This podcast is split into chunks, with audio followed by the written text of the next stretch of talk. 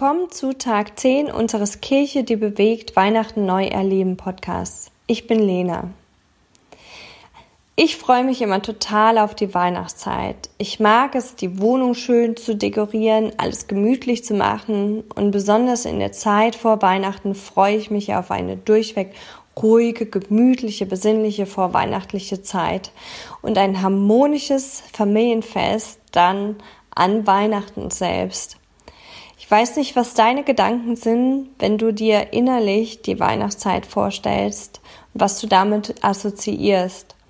Aber in meinem Kopf ist es immer wunderschön, diese Zeit. In meinem Kopf. Und dann habe ich schon viele Jahre erlebt, in der es so ganz anders abgelaufen ist als in meinem Kopf.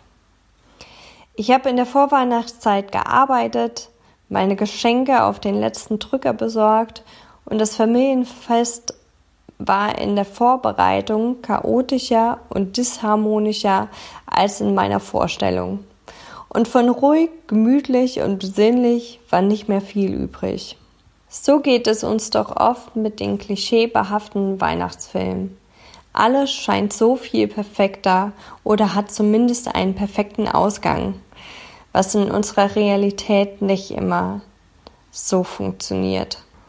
Vorstellung und Realität scheinen oft besonders in Bezug auf die Familienharmonie ähm, ja weiter auseinander zu driften, als man sich das vielleicht wünscht.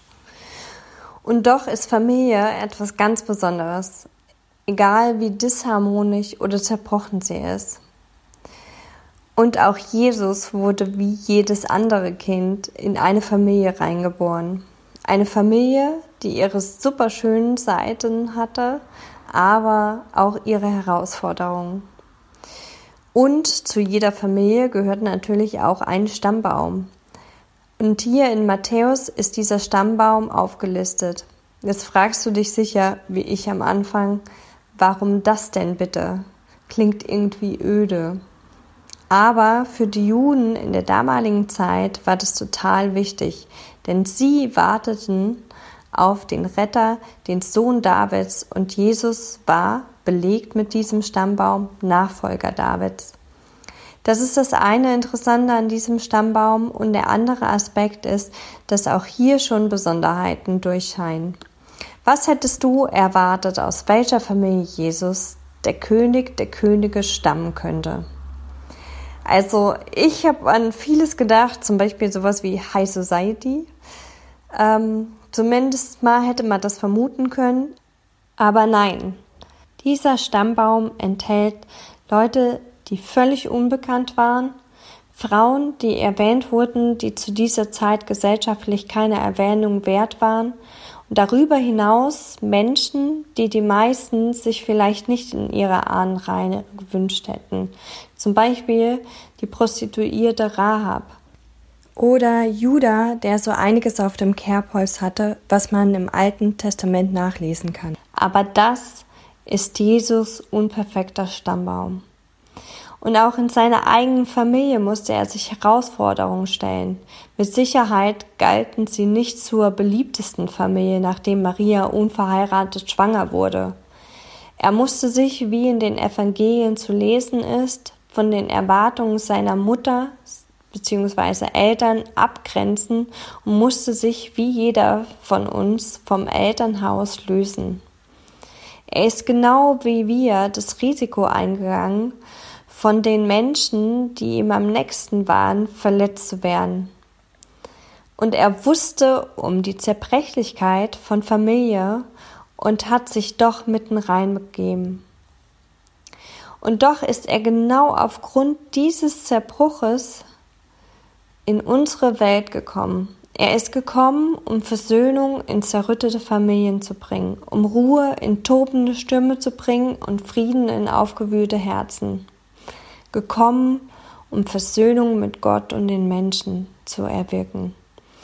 Ich selbst habe schon mehrmals erlebt, wie ich Jesus im Gebet mit traurigem Herzen angeknackste Beziehungen gebracht habe und Stück für Stück Heilung und Versöhnung möglich wurde.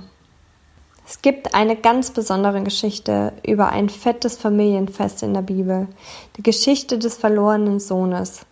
In dieser Geschichte lässt ein Sohn sich von seinem Vater das Erbe auszahlen, was damals fast sowas bedeutete, wie dass der Sohn seinen Vater als tot erklärt hat. Dieser Sohn lebt danach im Überfluss und verschleudert alles, was er bekommen hat. Als sein Geld aufgebraucht war, suchte er nach Arbeit, egal wie niedrig sie auch war. Irgendwann war er völlig am Ende. Voller Scham geht er zurück zum Haus des Vaters, um dort irgendeinen Dienst zu tun, egal welchen. Als der Vater ihn sieht von weitem, läuft er ihm entgegen, voller Freude und Liebe. Er umarmt ihn, lässt ihn gut einkleiden und veranstaltet ihm zur Ehre ein riesiges Fest. Der Vater wünscht sich auch, dass sein zweiter Sohn dieselbe Freude mit ihm teilt, darüber, dass sein Bruder zurückgekehrt ist. Ich finde, dieses Gleichnis macht klar, was Gott unter Versöhnung versteht. Mit offenen und liebenden Armen wartet er auf uns. Das ist ein großes Vorrecht und ein wunderbares Geschenk, das uns ein besonderes Kind, geboren in einer normalen Familie gemacht hat. Er will auch für uns dieses Happy End bewirken, das man in jedem kitschigen Weihnachtsfilm erleben kann. Es sind noch 15 Tage bis Weihnachten. Heute ist ein guter Tag, um Glaube als Geschenk zu begreifen.